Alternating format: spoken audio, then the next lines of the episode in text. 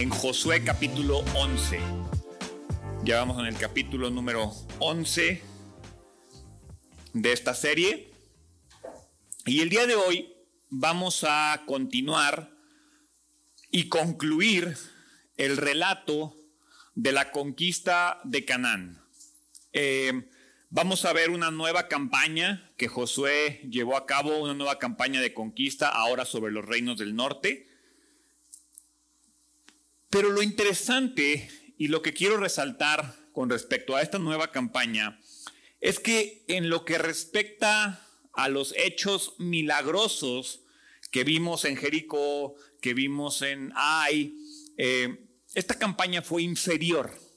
Es decir, no fue tan milagrosa como lo fue en su momento Jericó, como lo fue en su momento la entrada a Canaán, cuando se detuvo el Jordán, y cómo el pueblo de Israel iba avanzando en milagros y iba viendo la mano poderosa de Dios a su lado de una manera evidente. Y, y, sin lugar a dudas, esa es una relación directa con nuestras vidas y con la vida de la iglesia, porque las maravillas y los grandes, vamos a llamarle portentos, que, que ocurrieron al principio de la conquista de Canaán tenían el objetivo de animar a los israelitas. Tenían el objetivo de levantar a los israelitas, de que los, para los israelitas fuera evidente que Dios estaba ahí, que Dios estaba actuando. De modo, de modo semejante, si uno se va a la iglesia primitiva y se pone a leer el libro de Hechos, vemos cómo Pablo decía amén, gloria a Dios, y cinco mil se convertían y había milagros y pasaban cosas y, uno dice, yo llevo 20 años predicándole a mi vecino y no me hace caso. Y, y pareciera, pareciera que el milagro ya no ocurre como ocurría antes. Eh, la, guerra contra el reino de Satanás eh, fue cuando comienza a través de Jesús y a través de los primeros eh, discípulos, era, era, una vida llena de milagros. Uno lee tantas cosas en la Biblia y dice, ¿por qué, por, qué, por, qué, ¿por qué ya no es tan común? ¿Por qué ya no pasa tanto como pasaba en aquel entonces? Pero una vez que logramos o que Dios demuestra que está ahí con nosotros, somos dejados en las manos de la gracia divina. Y, quiero ver si puedo explicar esto de una manera clara. Porque no es que la gracia se vuelva menos milagrosa. no es que la gracia se vuelva menos divina sino que la gracia se, se, vuelve ordinaria. Y cuando hablo de ordinario no me refiero a común y corriente, sino que aprendemos y debemos aprender a caminar en la gracia, a que sea algo común en nuestras vidas y no un milagro que ocurre hay de vez en cuando cuando estoy en crisis o hay de vez en cuando cuando lo necesito y tengo un problema. Dios no espera que vivamos a base de milagros. Al final, Dios espera que nuestra vida se convierta en un milagro. Dios espera que yo sea un milagro para alguien más. Así es como va funcionando el, proceso de evangelismo. No, porque imagínate que dependiéramos de un milagro para creer, entonces no estaríamos creyendo por fe, estaríamos creyendo por el milagro. No es que Dios no pueda quitarte la enfermedad, no es que Dios no pueda resolver tu situación financiera, no es que Dios no pueda resolver tu matrimonio de la noche a la mañana. Es que Dios espera que tú seas lo suficientemente capaz de caminar en fe, en obediencia y en gracia, que tu vida comience a tomar sentido poco a poco. Pero también te, puedo, te puedes poner a pensar por qué al principio, cuando comenzaste a caminar con Dios, de repente como que veías su mano y como que era más evidente, y luego como que poco a poco se enfrió. No es que se enfríe, es que Dios, de la misma manera, al principio, el pueblo de Israel se pone a dar vueltas y se cae un muro. En la, en la, segunda campaña, el pueblo de Israel ahí como que planea algo y logran destruir a una ciudad completa. Y entonces, poco a poco vemos avanzando cómo Josué deja de depender del milagro y comienza a caminar en la gracia y comienza a caminar en la obediencia. Y eso es lo que vamos a ver en esta última campaña. Quiero que comencemos leyendo ahí en Josué capítulo 11, versículo 1. Dice, cuando el rey Jabín de Azor oyó lo que había sucedido, envió un mensaje a los siguientes reyes, el rey Jobab de Madón, el rey Simrón, el rey Aksaf, a todos los reyes de la zona montañosa del norte, a los reyes del valle del Jordán, al sur de Galilea, a los reyes de las colinas de Galilea, a los reyes de Nafot Dor, al occidente, a los reyes de Canaán, tanto el oriente como el occidente, y a los reyes de los amorreos, de los hititas, de los fereceos, de los jebuseos, de la zona montañosa y de los hebeos en las ciudades que están en las laderas del monte Hermón, en la tierra de Mispa. Todos estos reyes salieron a pelear, sus ejércitos unidos formaban una inmensa multitud, y con todos sus caballos y carros de guerra cubrieron el terreno como la arena a la orilla del mar. Los reyes unieron sus fuerzas y establecieron sus campamentos alrededor de las aguas que están cerca de Merón para pelear contra Israel. Entonces, después de escuchar de la conquista de Israel a los reinos del sur de Canaán, los reyes del norte dicen, aguas. Estos cuates son muy poderosos, estos cuates son muy fuertes, no vamos a poder vencerlos de una manera tan sencilla. Y entonces se juntan el resto, los reyes del norte, dice ahí que del occidente, del oriente, juntan un ejército, dice la Biblia, tan grande que parecía que cubrieron el terreno como la, arena a la orilla del mar. El enorme ejército refleja una actitud de que ellos creían que debían detener a Israel ahora o nunca. Ellos sabían que no podían esperar más. Ellos sabían que el, ejército de Israel estaba volviendo demasiado poderoso. Y entonces ellos tienen una oportunidad de lanzar un último ataque para destruir al ejército de Israel.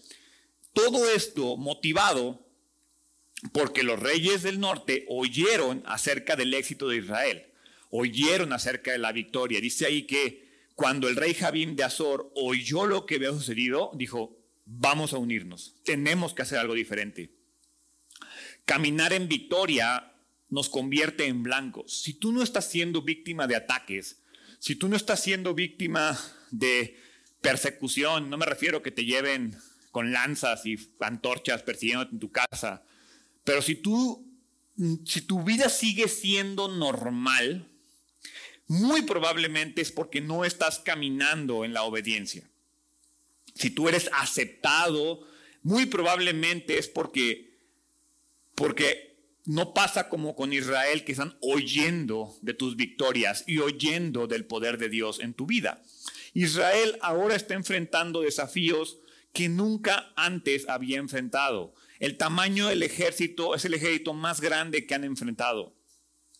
Y aparte, tiene una superioridad tecnológica. Si leíste bien, habla de que tenían caballos y carros de guerra, cosa que ellos no habían enfrentado. Habían enfrentado a Jericó en una en una fortaleza a Ay, que era un pueblo de guerreros fuertes, pero a fin de cuentas guerreros.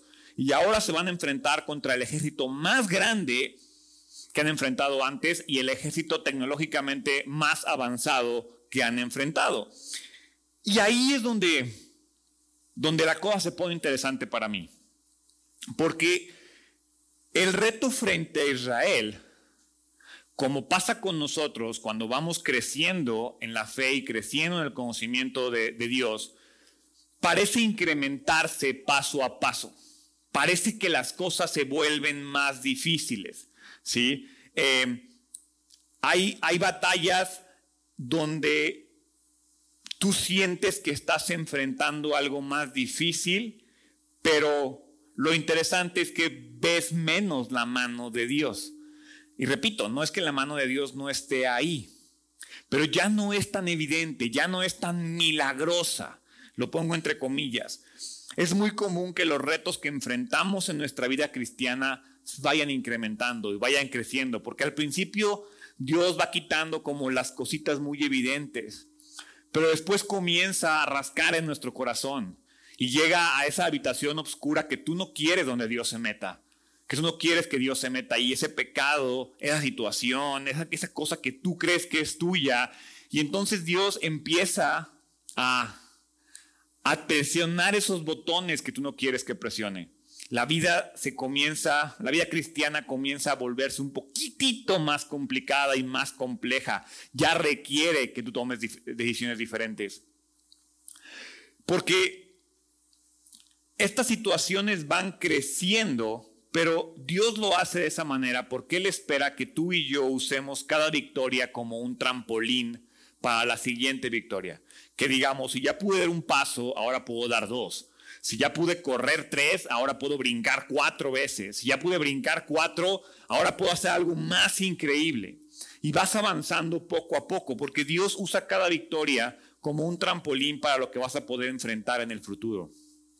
Dios no te va a lanzar al ruedo, bueno, te puedes lanzar, pero es muy poco probable que te lance al ruedo si no te ha preparado para estar dentro de ese ruedo.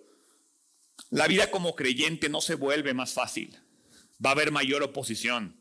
Va a haber cosas que no le quieres entregar a Dios. Eh, te vas dando cuenta cómo cada vez eres más diferente a las demás personas, cómo, más, cómo, cómo, cómo eres más diferente a tus amigos que no son creyentes. Y entonces la oposición se vuelve evidente. Entonces la cosa es, ¿qué hacemos? Lo primero que tenemos que hacer es aprender a recibir el ánimo de Dios porque muy probablemente en situaciones específicas va a ser el único ánimo que vamos a recibir. Josué capítulo 11, versículo 6 dice, entonces el Señor le dijo a Josué, no le tengas miedo, mañana a esta hora los entregaré a todos muertos en manos de Israel. Después licia sus caballos y quema sus carros de guerra. Este ataque era algo nuevo, era algo más difícil era lo más severo que habían enfrentado. Josué recibe una confirmación, vamos a llamarle fresca, de las promesas de Dios. Dios muestra su fidelidad y les dice, no tengas miedo. Es más, en ninguna parte te dice que Josué tuviera miedo. En ninguna parte te dice que Israel tuviera miedo. Pero el reto es tan grande que Dios se manifiesta y les dice, no tengan miedo, mañana a esta hora yo les entregaré a todos muertos. Y la pregunta que te hago aquí, cuando enfrentas una situación complicada, ¿en dónde estás buscando el ánimo para enfrentar lo que tienes delante de ti?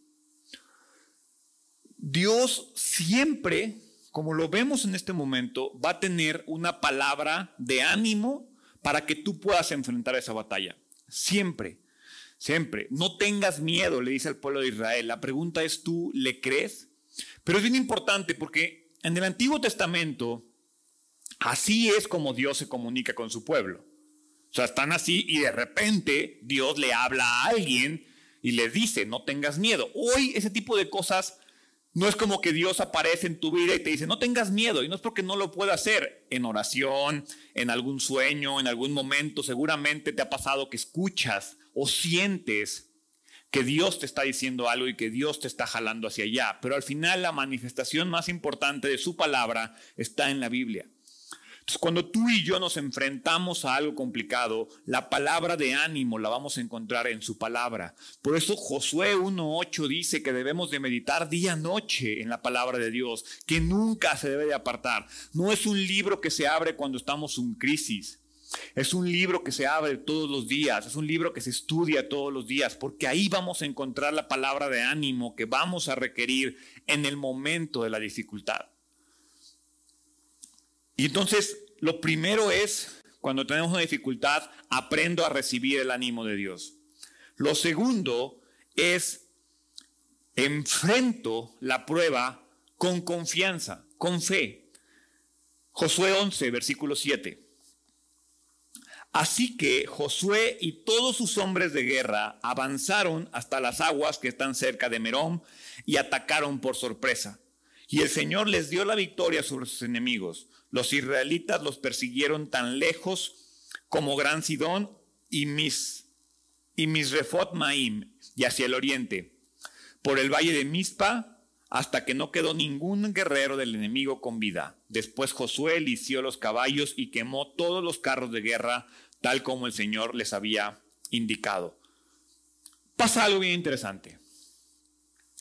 Cuando enfrentaron a Ai, bueno, cuando enfrentaron a Jericó, Dios les dijo, vayan y denle siete vueltas, bueno, una vuelta al día y el séptimo día den siete vueltas y en la séptima vuelta se va a caer el templo. Entonces Dios les da el plan y hace el milagro y ellos tienen la victoria. Después cuando enfrentan a Ai, Dios nada más les da el plan. Y ahora tienen que ir a ejecutarlo. Y ahora estamos aquí, donde Dios ya ni plan les da. Dios ya nada más les dice, no tengan miedo. Y esto pasa porque Dios ya los vino preparando. Dios ya les dijo, ahí estoy. Y a veces tú y yo nos quedamos detenidos esperando que Dios nos dé un plan detallado con los pasos a seguir. Y Dios te dice, a ver, ya te demostré que estoy contigo. Aprende a caminar en fe. Y eso es lo que está pasando aquí. Josué ya no se quedó en espera de un milagro.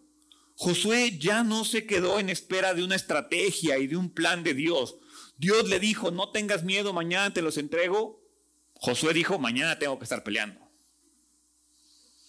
Y dice ahí que va y, y, los ataca por sorpresa. Ni siquiera estaba, ni siquiera se quedó esperando a que el ejército lo atacara. Él fue y atacó la amenaza. Él fue y atacó lo que estaba frente de él. No se esperó a ser atacado. En este punto, el liderazgo y el crecimiento de Josué como líder es muy evidente. Su crecimiento ya no es el mismo Moisés que todo el capítulo 1, no tengas miedo, sé fuerte y valiente, no tengas miedo, sé fuerte y valiente. Yo me imagino que si Dios lo dijo tantas veces, es porque Josué tenía miedo y se sentía débil. Hoy ya no se lo tiene que decir. Hoy ya nada más le dice, no tengas miedo, ve. Y Josué sabe y está confiado. Josué sabe que al final es su responsabilidad avanzar con valentía. Es su responsabilidad avanzar confiado. Es su responsabilidad desarrollar un plan. Dice la Biblia que los emboscó sorpresivamente. Entonces, no solamente fue y se aventó, hizo un plan, hizo una estrategia para enfrentar el problema que tenía frente a él. Josué sabe que la victoria es responsabilidad de Dios. Pero Josué sabe que la obediencia es responsabilidad de él. Y esa es la lección que tú y yo tenemos que aprender. Tú y yo tenemos y se supone que debemos tener la seguridad de la victoria en el pecado, en la tentación, en los problemas de la vida. Y, y sí, Dios es responsable de darnos la victoria, pero la victoria es responsabilidad de nuestra obediencia. Si yo camino confiado, si yo camino en fe, si yo camino en obediencia, si yo hago de la gracia algo ordinario y común en mi vida, la victoria está asegurada. Pero no puedo pretender que si vivo mi vida embroncado, y entonces voy dos domingos a la iglesia, Dios me va a resolver el problema porque no he venido caminando en obediencia. Sí, puedo ver un milagro. Y de repente me acerco a Dios y, ay, esto me está, me está empezando a ir mejor, pero al final Dios no nos va a resolver el problema. Tenemos la seguridad de que el problema va a ser resuelto, pero es mi responsabilidad caminar en obediencia para resolverlo. Y entonces hizo lo que el Señor le dijo que hicieran. Fue y destruyó todo a su paso. Dios no le dijo cómo. Él dijo, yo tengo que hacerlo y yo voy a hacerlo. Ahora pasa algo interesante que a veces son de esos versículos que podemos leer y como que no le prestamos mucha atención. Pero ahí dice que, que Josué lició los caballos y quemó los carros de guerra. Lo hizo porque Dios se lo pidió. Ahora yo me, yo me puse a pensar, ¿por qué? ¿Por qué Dios no les dijo, pues agarra los caballos y agarra los carros de guerra? O sea, ¿qué, qué, qué, qué problema había con que ese avance tecnológico que tenían estos pueblos, ahora Israel lo tomara a su favor? La pregunta es, ¿por qué? ¿Por qué tú crees que Dios les pidió que destruyeran los caballos y que destruyeran, que destruyeran los carros de guerra? Para mí es una lección importante acerca de este tema de tomar las armas del enemigo y ponerlas en su contra. Desafortunadamente hoy en el mundo cristiano y en las iglesias ya no se duda en usar los caballos y en usar los carros de guerra del enemigo a favor del evangelio. Se usan estrategias para hacer más atractivo el mensaje. Se usan cosas y situaciones que normalmente no se usarían porque la idea es atraer gente. Y Dios dice, a ver, a ver, a ver, a ver, no, tú ve y destruye. Yo me encargo del resto.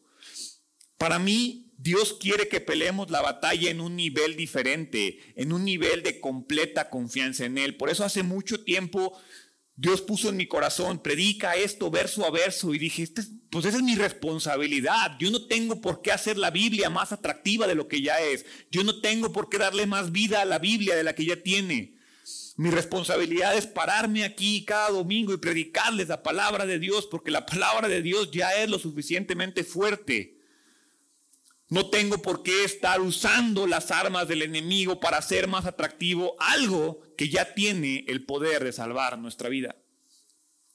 Josué peleó con pasión, con compromiso, con obediencia y bien importante, no se detuvo hasta que terminó con todo lo que tenía frente a él. Dice ahí, hasta que no quedó ningún guerrero del enemigo con vida. A veces tú y yo dejamos con vida algunos pecados y después esos pecados vuelven a atacarnos. Entonces ya vimos, cuando tenemos la dificultad enfrente, aprendemos a recibir el ánimo de Dios y enfrentamos la prueba confiados. confiados. ¿Cuál es el resultado de esto? La fidelidad de Dios. Si tú recibes el ánimo y caminas confiado, Dios te va a responder con fidelidad. Josué 11, versículo 10. Luego Josué regresó y tomó a Azor y mató a su rey Azor había sido por un tiempo la capital de, de todos esos reinos. Los israelitas destruyeron por completo a todo ser viviente de la ciudad sin dejar sobrevivientes. No se le perdonó la vida a nadie.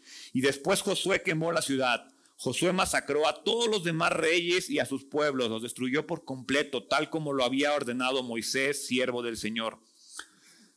Pero los israelitas no quemaron ninguna de las ciudades construidas sobre collados, salvo Azor, la cual Josué quemó.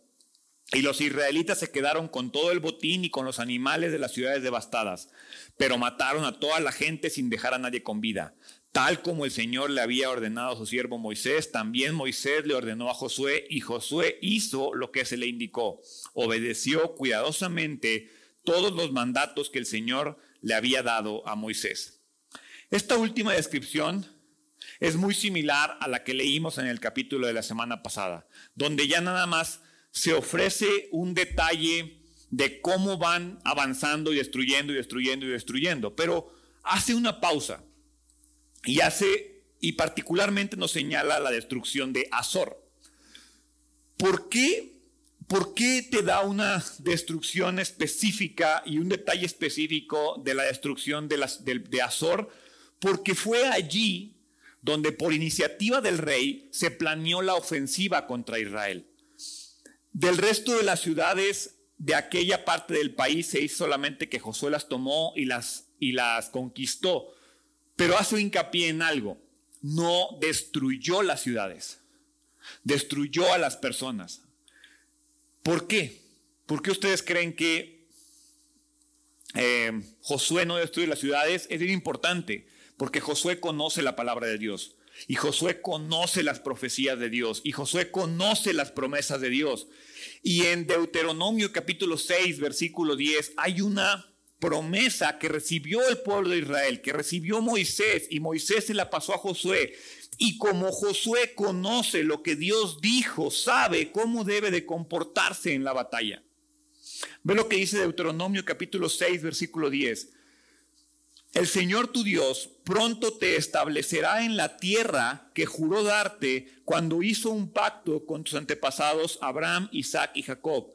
Es una tierra con ciudades grandes y prósperas que tú no edificaste.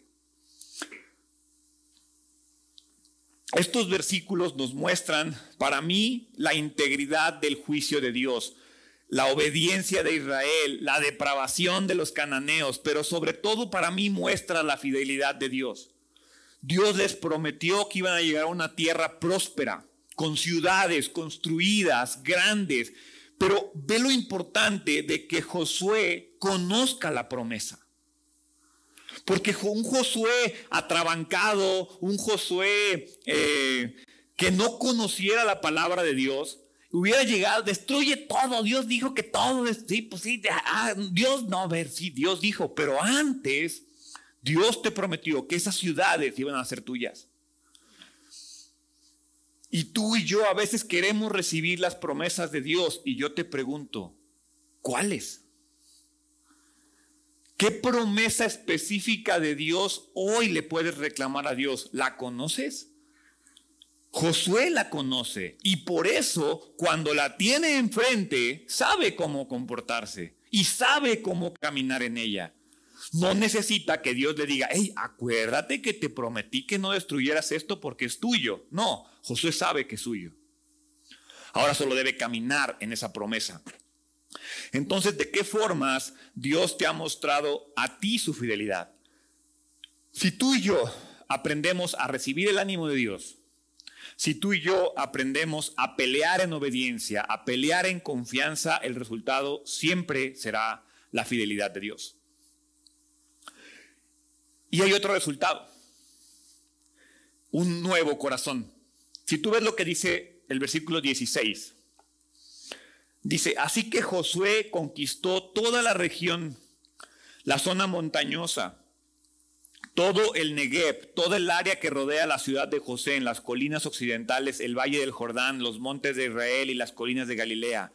El territorio israelita ahora se extendía desde el monte Alac, que se eleva hacia Seir, al sur hasta Balgad, al pie del monte Hermón, en el valle del Líbano, al norte, Josué mató a todos los reyes de esos territorios, después de hacer guerra por mucho tiempo para lograrlo.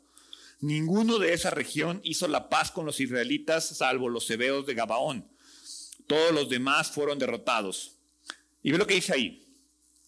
Porque el Señor les endureció el corazón y los hizo pelear contra los israelitas. Así que fueron totalmente destruidos sin compasión, tal como el Señor le había ordenado a Moisés. Y yo siempre que leo un versículo como ese me pregunto, así como cuando estábamos en Egipto y dice que Dios le endureció el corazón al faraón. Digo, entonces, Dios no quiso que se salvaran. Dios provocó que ellos permanecieran pecadores. Porque si yo leo eso, digo, ah, pues ya sé por qué no puedo dejar de ser chismoso. Seguro Dios está endureciendo esa parte de mi corazón. Dios no quiere que deje ese pecado en este momento. Y es bien fácil leer eso y salirte por la tangente y decir, Dios a veces endurece el corazón de las personas y no siempre les da un nuevo corazón, como dice la Biblia. Pero no, este pasaje puede ser malentendido. Al final no quiere decir que Dios hizo que los cananeos fueran necios. Al final no está diciendo que quiso que los cananeos permanecieran eh, pecadores. Al final cuando dice que Dios endureció su corazón, se refiere a que Dios deja en un punto, y eso sí pasa, que el hombre se rinda al pecado que ya existe en su corazón. Dios llega un momento en el que dice, este cuate no está entendiendo, este cuate no está funcionando, tú sabes qué es lo que tienes que hacer, pero tú decides si lo haces. Ve lo que dice Romanos capítulo 1, versículo 24. Dice tal cual, entonces Dios los abandonó para que hicieran todas las cosas vergonzosas que deseaban en su corazón. Cuando Dios se da cuenta que alguien no desea a Dios, Dios dice, te abandona a tus cosas vergonzosas. No es que Dios te esté endureciendo el corazón, es que tú estás dejándolo que permanezca duro. Dice, como resultado usaron sus cuerpos para hacer cosas viles y degradantes entre sí, cambiaron la verdad acerca de Dios por una mentira y así rindieron culto y sirvieron a las cosas que Dios creó, pero no al Creador mismo, quien es digno de eterna alabanza. Amén. Por esa razón Dios los abandonó a sus pasiones vergonzosas. Aún las mujeres se rebelaron contra la forma natural de tener relaciones sexuales y en cambio dieron rienda suelta al sexo unas con otras. Los hombres, por su parte, en lugar de tener relaciones sexuales normales con la mujer, ardieron en pasiones unos con otros. Los hombres hicieron cosas vergonzosas con otros hombres y como consecuencia de ese pecado sufrieron dentro de sí el castigo que merecían. Por pensar que era una tontería reconocer a Dios, Él los abandonó a sus tontos razonamientos y dejó que hicieran cosas que jamás deberían hacerse. ¿Por qué Dios permite tanta depravación? Ahí está la respuesta. ¿Por qué Dios no involucra sus manos en esto? porque Dios llega a un punto en el que si tú no lo deseas, Él, siempre me gusta decirlo, Dios es un caballero y Dios no va a llegar a forzarse a sí mismo en ti. Entonces no se trata de pensar que Dios juzgó a los cananeos de manera particular, porque lo leímos. Con los que sí creyeron, hubo cananeos que sí creyeron y Dios los salvó. Está Rahab, si lo hemos visto a lo largo de la historia. Si un cananeo creyó, fue un cananeo que fue salvado por Dios. Entonces no es que Dios los endurezca, Dios trata con los corazones de los cananeos de la misma manera que trató con los israelitas y de la misma manera que trata con los nuestros hoy en día. Y si tú y yo abrazamos en nuestro corazón a Dios, el corazón se ablanda. Y si no, permanece duro. Lo dice Ezequiel capítulo 11, versículo 19. Les daré integridad de corazón y pondré un espíritu nuevo dentro de ellos. Les quitaré su terco corazón de piedra. El corazón ya es de piedra. El pecado lo endureció. Y les daré un corazón tierno y receptivo para que obedezcan mis decretos y ordenanzas. Entonces verdaderamente serán mi pueblo y yo seré su Dios. La promesa ahí está, el ablandamiento ahí está. Pero si tú no quieres, no es que Dios te lo endurezca, es que tu pecado lo endureció y Dios deja que permanezca duro. Yo te pregunto hoy, ¿cómo está tu corazón? ¿Estás dejando que Dios lo ablande o tú estás decidiendo que permanezca como piedra? ¿Y qué pasa al final de todo esto? la derrota del enemigo. Versículo 21. Durante este periodo Josué destruyó a todos los descendientes de Anac. Y subrayen ese, ese lugar. Quienes vivían en la zona montañosa de Hebrón, Debir, Anab y en todas las regiones montañosas de Judá e Israel. Los mató a todos y destruyó sus ciudades por completo. No quedó ningún descendiente de Anac en la tierra de Israel, aunque algunos todavía permanecían en Gaza, Gat y Asdod. 40 años antes fue la tribu de Anac la que atemorizó y aterrorizó a Israel. Si tú vas a Números capítulo 13, versículo 27, cuando vemos el informe de Josué, de Caleb y de los otros 10 espías a Moisés, Dice, este fue el informe que le dieron a Moisés. Entramos en la tierra a la cual nos enviaste a explorar, y en verdad es un país sobreabundante, una tierra donde fluyen la leche y la miel. Aquí está la clase de frutos que allí se producen. Sin embargo, el pueblo que la habita es poderoso y sus ciudades son grandes y fortificadas. Hasta vimos gigantes allí, los descendientes de Anac. Los amalecitas viven en el Negev y los hititas, los jebuseos y los amorreos viven en la zona montañosa. Los cananeos viven a lo largo de la costa del mar Mediterráneo y a lo largo del valle del Jordán. Pero Caleb trató de calmar al pueblo que se encontraba ante Moisés. Vamos enseguida a tomar la tierra, dijo. De seguro podremos conquistarla. Pero los hombres que exploraron la tierra con él no estuvieron de acuerdo. No podemos ir contra ellos, son más fuertes que nosotros. Entonces comenzaron a divulgar entre los israelitas el siguiente mal informe sobre la tierra. La tierra que atravesamos y exploramos devorará a todo aquel que vaya a vivir allí. Todos los habitantes que vivimos son enormes. Hasta había gigantes, los descendientes de Anac. Al lado de ellos nos sentíamos como saltamontes y así nos miraban ellos. ¿Qué cambió? La tribu de Anac sigue siendo grande. La tribu de Anak sigue siendo fuerte. No es como que la segunda generación de israelitas se hizo gigante y se hizo grandote. No, eran los mismos. Anak no cambió. Quien cambió fue Israel.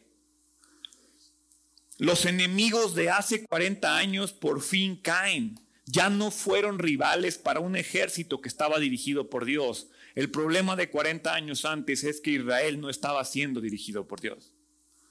O al menos ellos no lo veían de esa manera. Cabe destacar que fue la última tribu que enfrentaron. Ellos pudieron vencerlos solo hasta que fueron entrenados en la batalla.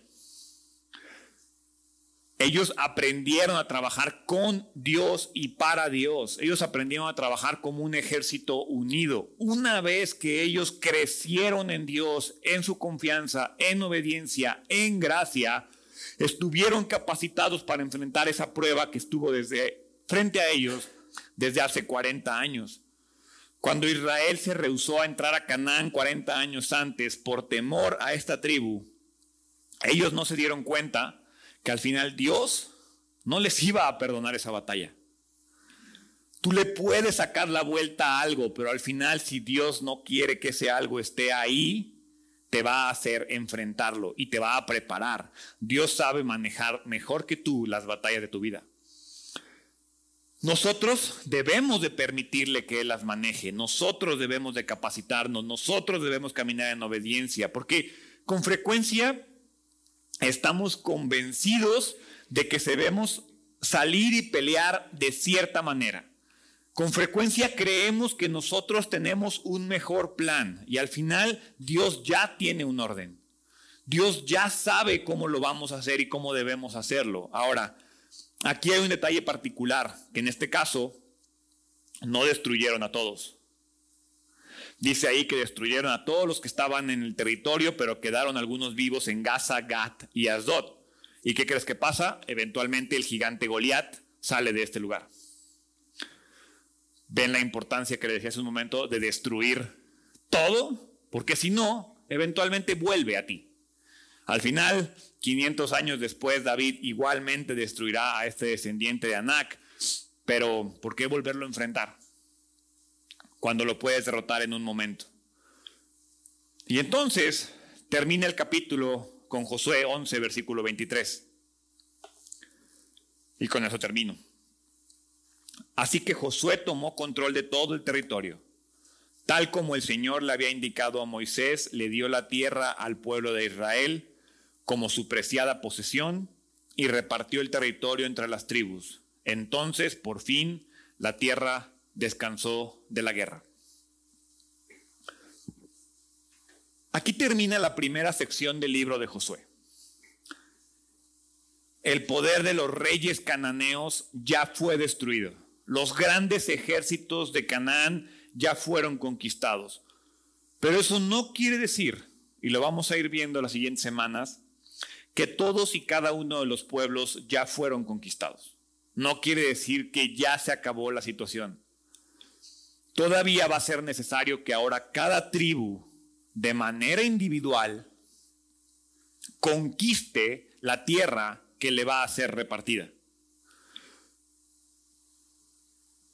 El fin de esta frase de conquista para mí es una invitación más grande a que aprendamos a cooperar con Dios mucho territorio ya fue conquistado, pero, pero ahora es momento, y, esa es la invitación que yo te hago el día de hoy a ti, de que cada tribu y cada persona de manera individual aplique las lecciones aprendidas para aprender a poseer la herencia. Josué marca el camino. Josué dirige al pueblo en la batalla. Josué les dice cómo caminar en victoria. Josué les muestra cómo enfrentar una batalla. Josué les enseña a recibir el ánimo de Dios, a caminar confiados en las batallas. Pero al final, ahora, y lo vamos a ver a partir de ese momento, cada tribu debe aprender a poseer su herencia de manera individual. Cuando las tribus fallen, porque van a fallar más adelante, no es un tema del poder de Dios. Es un tema de que ellos no supieron tomar lo que aprendieron de Josué y repetirlo de manera constante. En este mismo sentido, Jesús ya derrotó al enemigo. Jesús ya conquistó la tierra para ti y para mí. Jesús ya nos dio acceso a la vida eterna y ya te dijo, la vida eterna es tuya. Pero ahora, de la misma manera que va a pasar en este momento, nos llama para que tú y yo, de manera individual, vayamos a conquistar lo que nos corresponde. El pecado ya fue vencido como cada rey de Canaán fue vencido.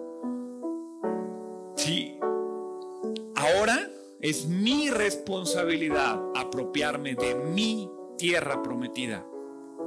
Porque sería bien fácil, pues Jesús ya hizo todo, ¿no? Ya. No. Dios te está capacitando, dice la Biblia, para reinar con Él en la eternidad. Tenemos que aprender a reinar con Él. La guerra, sí, la guerra ya está ganada. La vida eterna ya es nuestra. Pero aún hay batallas que tú y yo tenemos que pelear. Aún hay batallas que tú y yo tenemos que ganar. Josué le mostró el camino a las tribus de Israel y eventualmente las tribus de Israel fallaron. Jesús ya nos mostró el camino a ti y a mí. La pregunta es, ¿vas a fallar? ¿O vas a, aprender de lo que Jesús ya hizo y caminar y conquistar la promesa que ya es tuya? Entonces el día de hoy, si tú de manera particular y peculiar quieres apropiarte de esto, te, invito a que, a que ores conmigo y se lo pidas de esa manera. Dios, Gracias, gracias por la vida de tu Hijo Jesús. Gracias porque Él ya me mostró el camino. Gracias porque Él ya ganó la guerra. Él ya derrotó a todos los pecados, todas las enfermedades. Él ya me dio acceso a la tierra prometida. Pero Dios, hoy te pido, hoy te pido que me ayudes a pelear mi batalla personal. Esa batalla que tal vez he perdido varias veces porque no he sabido recibir el ánimo de Dios, porque no he caminado en obediencia, porque no he caminado confiado. Hoy quiero hacerlo, hoy me quiero comprometer una vez más, hoy quiero caminar por los pasos que Jesús caminó, hoy quiero disfrutar la victoria que Dios ya me dio. Y hoy te quiero entregar mi vida una vez más confiado de que la tierra prometida es mía Dame la fuerza, el ánimo y la capacidad de caminar en victoria en, cada, toda y cada una de mis batallas, confiado de que la guerra está ganada, la eternidad y la salvación son mías por la sangre preciosa de tu Hijo Jesús. Amén.